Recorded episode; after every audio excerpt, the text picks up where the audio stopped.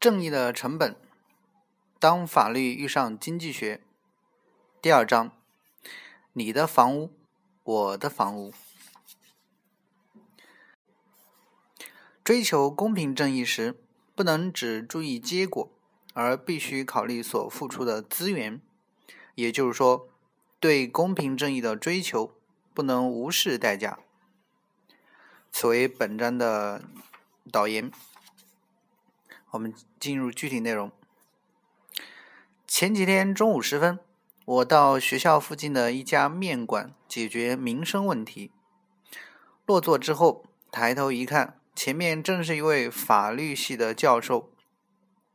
他刚被挖掘没多久，目前担任一所新设大学法学院的院长。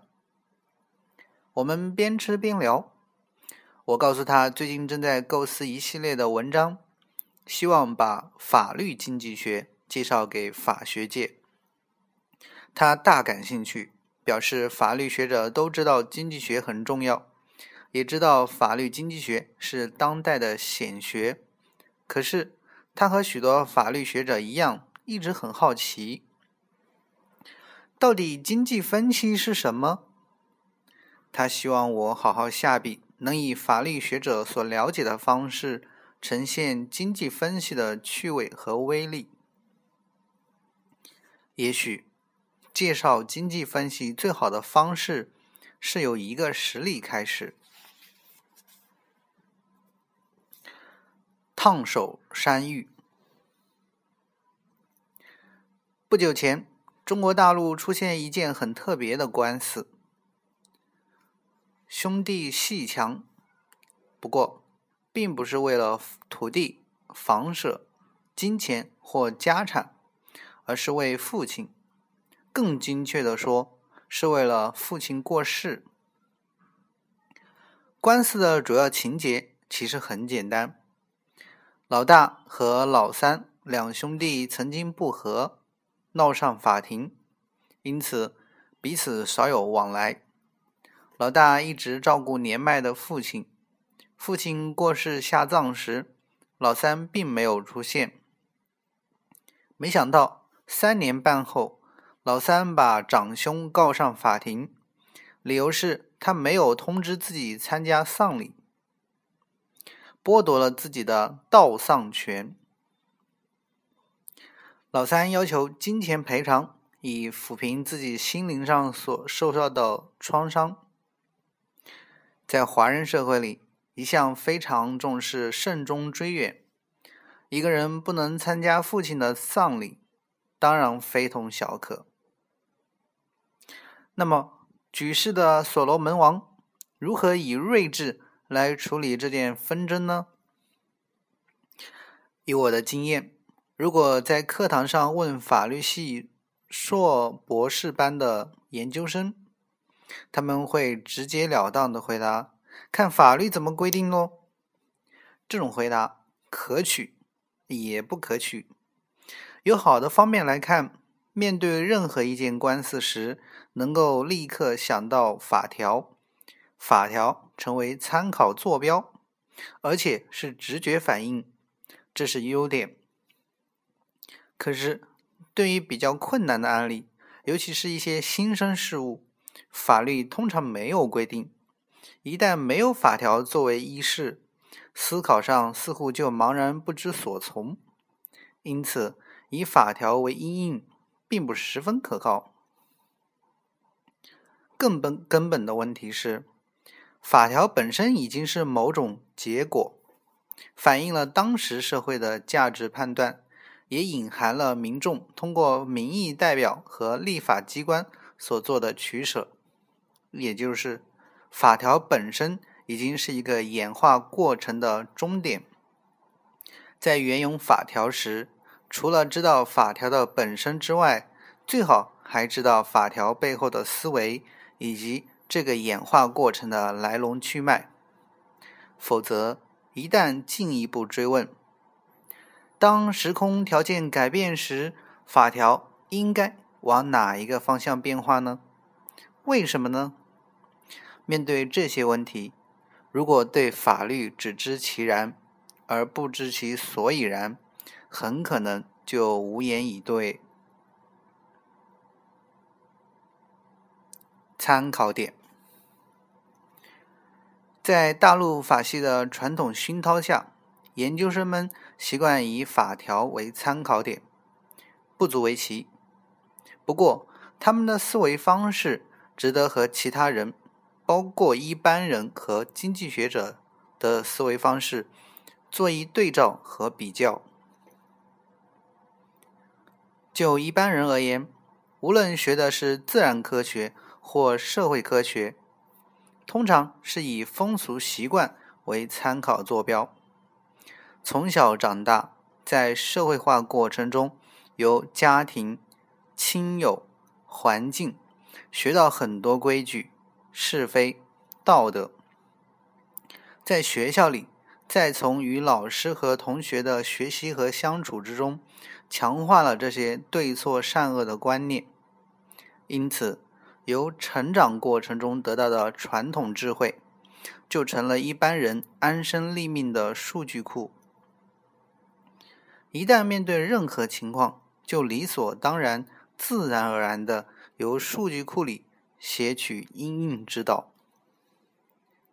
相形之下，受过法学训练的人等于有两种数据库：一种和一般人不分宣旨，诉诸传统智慧；另外一种数据库，则是法学教育里学来背去的法条和解释。面对官司纠纷时，会以后者来应应；在生活或工作之外的领域，则是以前者来面对。当然，如果学艺不精，可能两者不分。和一般人及法律学者相比，经济学者一向沾沾自喜的是自己有一套行为理论。行为理论的内涵。成了经济学者的数据库，在面对问题时，经济学者至少是比较好的经济学者，就会以行为理论为参考坐标。关于参考坐标的概念，可以用下面的故事来说明。这个故事的标题是“杀人偿命，毁了骨灰坛怎么办呢？”一旦碰上看似棘手的问题，怎么办？著名经济学者张五常常常提醒人要浅中求，由浅显处着手，反而容易上手。我个人的做法，则是要学生们由自己的生活经验出发，在自己的生活经验里萃取一些相关的、有异曲同工之妙的原理原则，然后活学活用。那么，不不管是浅中求，或由生活经验出发，毁了骨灰坛怎么办？这是具体事例，不是假想性问题或益智游戏。在台湾中部地区，某一个乡公所拥有一个灵骨塔，塔高数层，里面存放了数百个骨灰坛。乡公所委托一个管理顾问公司负责平常的经营事务，意外不长眼睛，连逝者都不放过。因为电线走火或烛火不慎，灵骨塔起火焚烧，扑灭之后，发现有上百个骨灰坛已经损毁，骨灰散落一地，分不出彼此。骨灰坛的家属们悲痛难耐，他们认定乡公所管理不当，要求赔偿。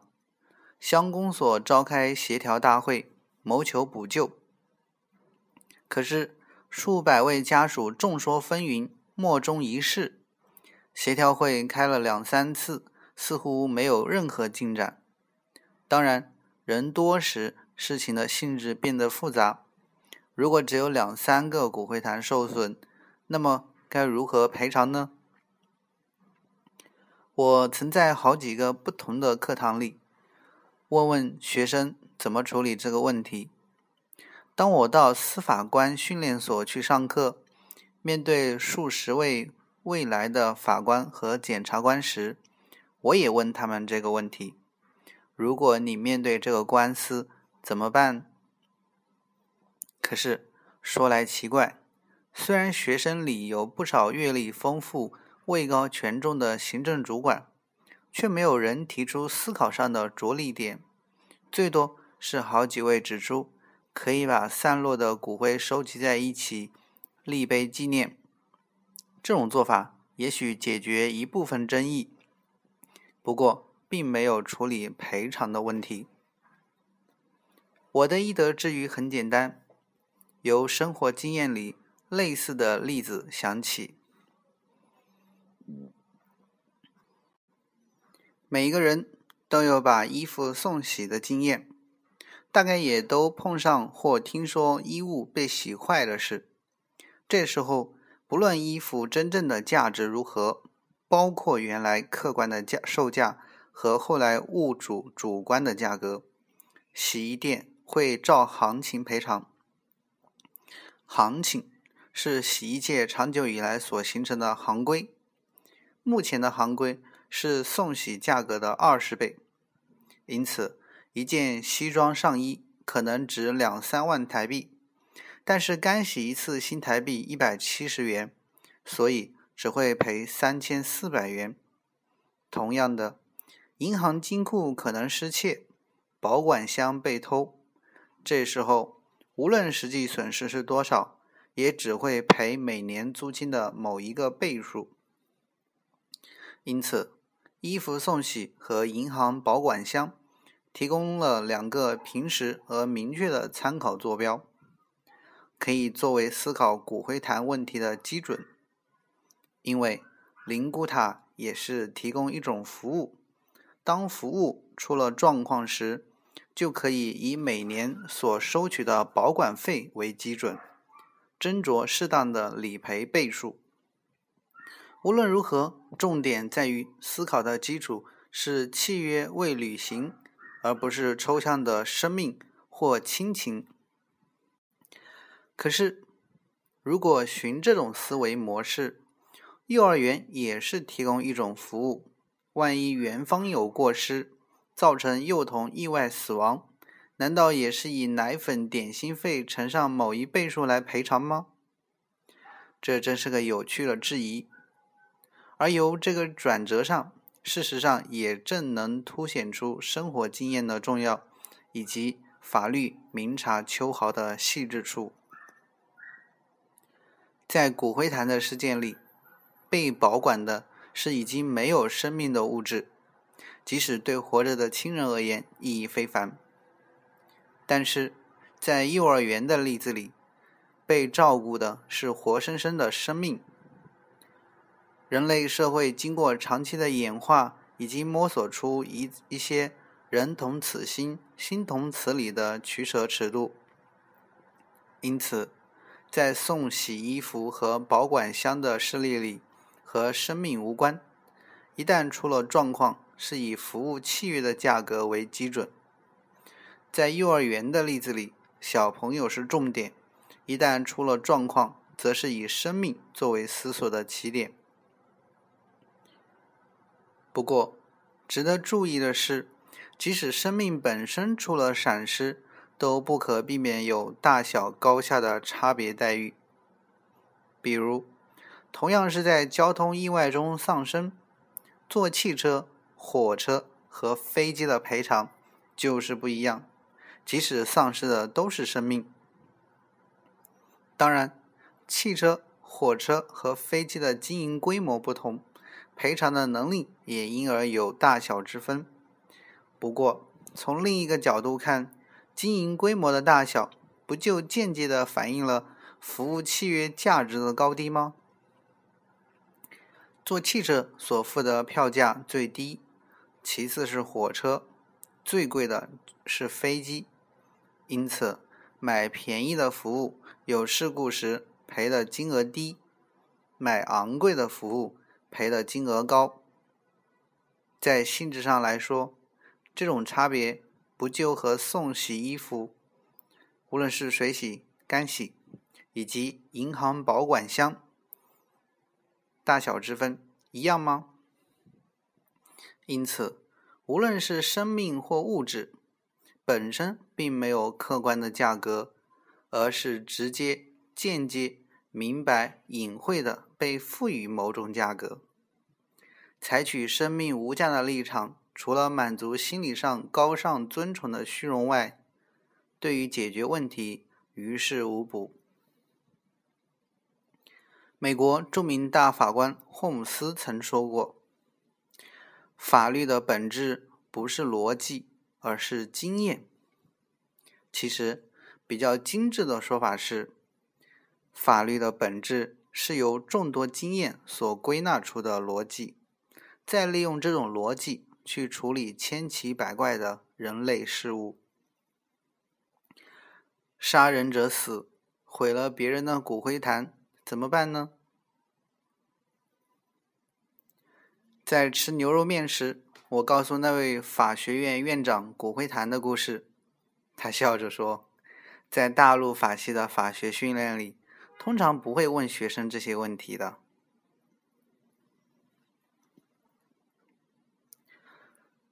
行为理论小事，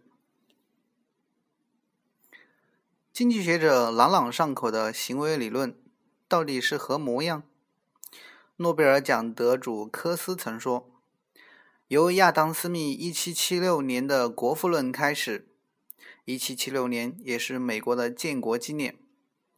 两百多年来，经济学者所真正能掌握的其实很有限，最重要的不过是价量反向变动这个需求定律而已。不过，这可是科斯登泰山而小天下。”举重若轻的挥洒，行为理论的内容和智慧确实需要一些篇幅的铺陈。在这里，不妨先以一个具体事例来反映行为理论的思维模式。前不久，台北市议会讨论一个法案，由市政府全额补助三岁以下幼童的医疗费用。幼无幼以及人之幼，多么令人称道的异行！可是，在讨论法案时，有几位议员发难：难道不该有排付条款吗？以纳税义务人的血汗钱照顾一般家庭的幼童，当然令人称道。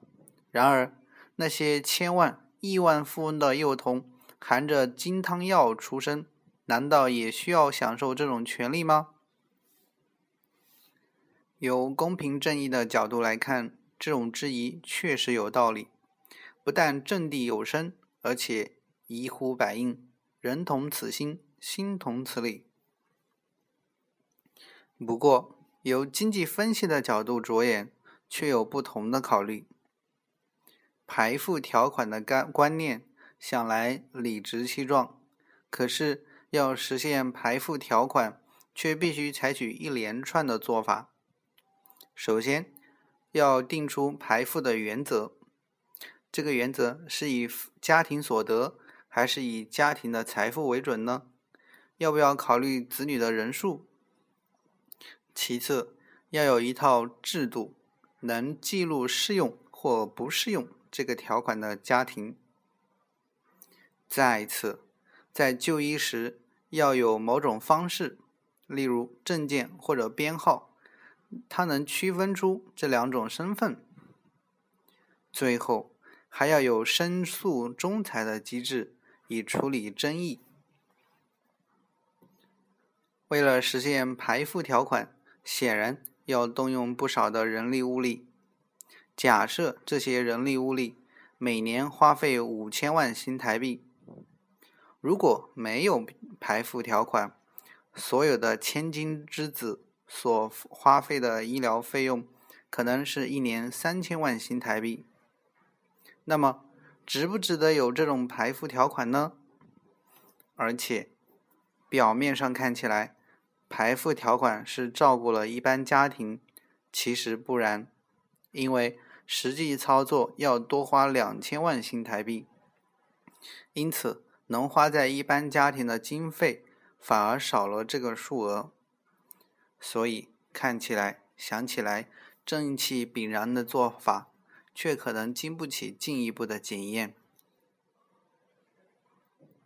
具体而言，在思索类似的问题，例如追求公平正义或者追求任何价值时，经济学者会注意到两个环节：一是程序，二是结果。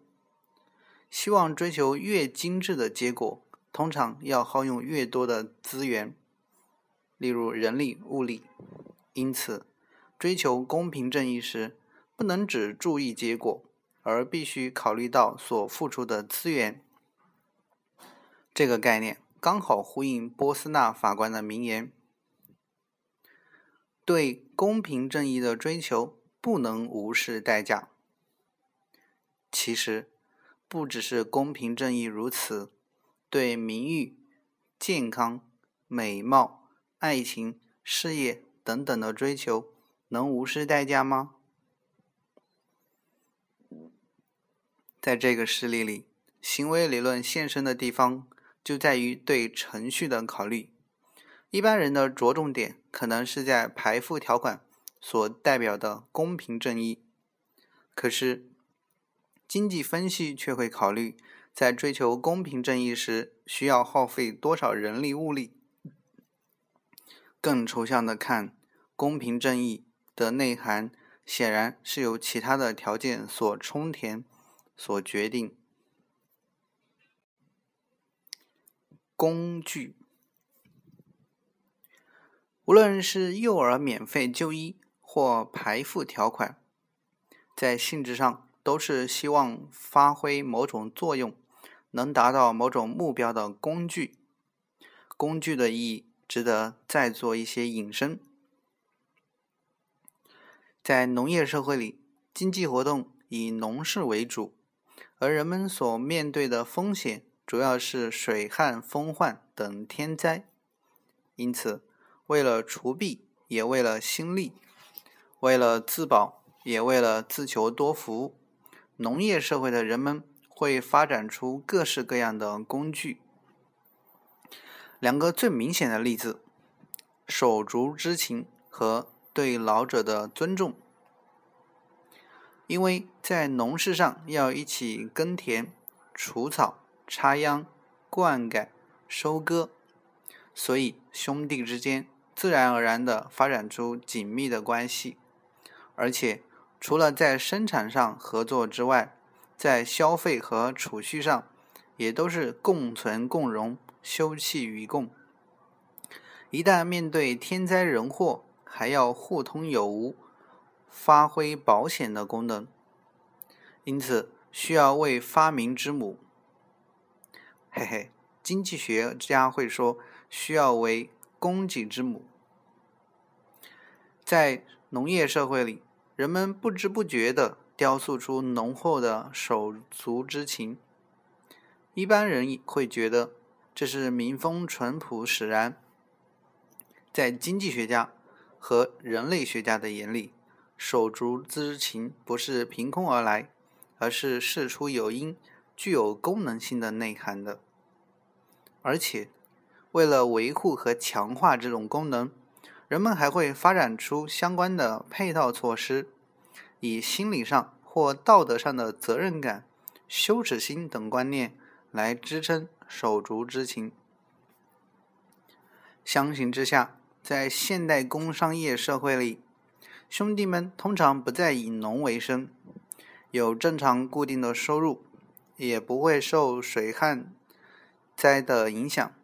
万一有了差池，也有各式的保险和储蓄可以应用，因此，无论在生产、消费、储蓄还是保险上，兄弟们都不再需要做密切的配合。工商业社会的手足之情，也就很自然的和农业社会里的大不相同。抽象的看，这表示在面对不同的问题时，人们会发展出不同的工具。长者们的社会地位也是如此。在农业社会里年龄大表示经历过比较多的天灾人祸年龄和智慧之间几乎可以画上等号。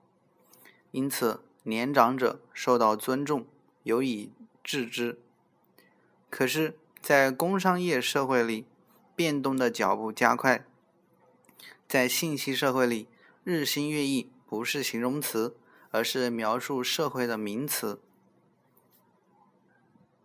在这种环境里，屈服避祸的能力不再和年龄以及经验有直接的关系，因此对长者的礼遇也就不同于从前。在网球界，桑普拉斯是公认历来最伟大的球王，但是他刚满三十岁不久。就被认为已经过气，准备退休。在在其他职业球类、演艺界、信息界，世代交替的速度也都很快。年高得招的说法通常有复杂的含义。规则，工具有很多种。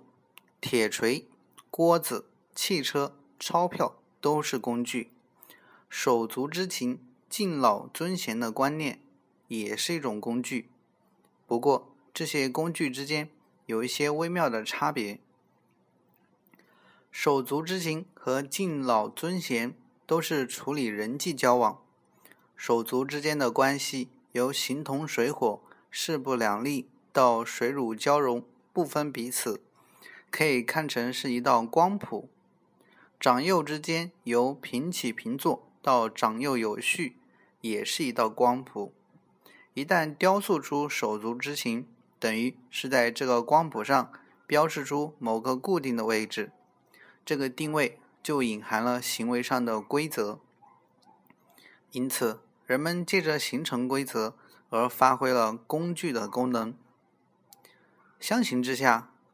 铁锤和汽车等工具只是达到目的的媒介。具体而言，规则有两种性质，既是限制，又是资产。因为在光谱上有明确的位置，表示已经排除掉了行为上其他的可能性，所以在行为上受到规则的限制。在农业社会里，兄弟之间。必须互通有无。另一方面，因为有明确的脉络可以遵循，规则成为人们能依恃的资产。在农业社会里，兄弟之间可以互通有无。其实，只要稍微思索一下，就可以发现，在日常生活里，衣食住行的每一个环节都有大大小小的各式规则。比如，喝汤时。不能震天价响，上街时不能内裤外穿。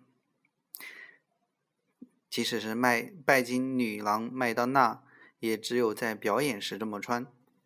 晒晒衣时不能一直让水滴到楼下，走路时不能目中无人。这些不一而足的规则，既是人们行为上的限制，也是人们可以依恃的资产。对经济分析来说，除了观察和描述规则之外，更重要的是希望知其然，而且知其所以然。不只是了解一时一地的规则，而且能够掌握规则背后形成的力量。当这些力量发生变化时，知道规则会如何与时俱进。在探索规则上。人类学家提供了许多有趣的材料，比如，在研究爱斯基摩人时，人类学家发现他们通常是以小群体活动，人数不多。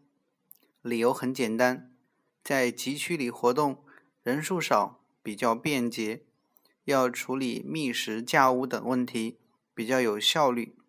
他们通常对陌生人很友善，几乎不分彼此。理由也很简单，在集区里，人人都可能碰上麻烦，救别人等于是救自己。他们的词汇里关于雪就有八十几个字，理由还是很简单，在冰天雪地里，差之毫厘，失之千里，界定和区分不同的雪是攸关生死的大事。由此可见，无论是生活形态、思想观念、语言文字，在某种意义上都是规则。采用这些规则的目的，无非就是希望能发挥工具的功能，趋福避祸，趋吉避凶。以上对工具和规则的叙述，对法学研究至少有两点重要的启示：首先，聪明的人为了生存繁衍。会发展出各式各样的工具，而规则是工具之一。虽然工具的形式千奇百怪，目的都是希望能解决自己所面对的问题。其次，同样是为了生存繁衍，在不同的环境里，人们会发展出不同的工具。换一种说法，就是当环境里的条件发生变化时，工具很可能也随之变改变。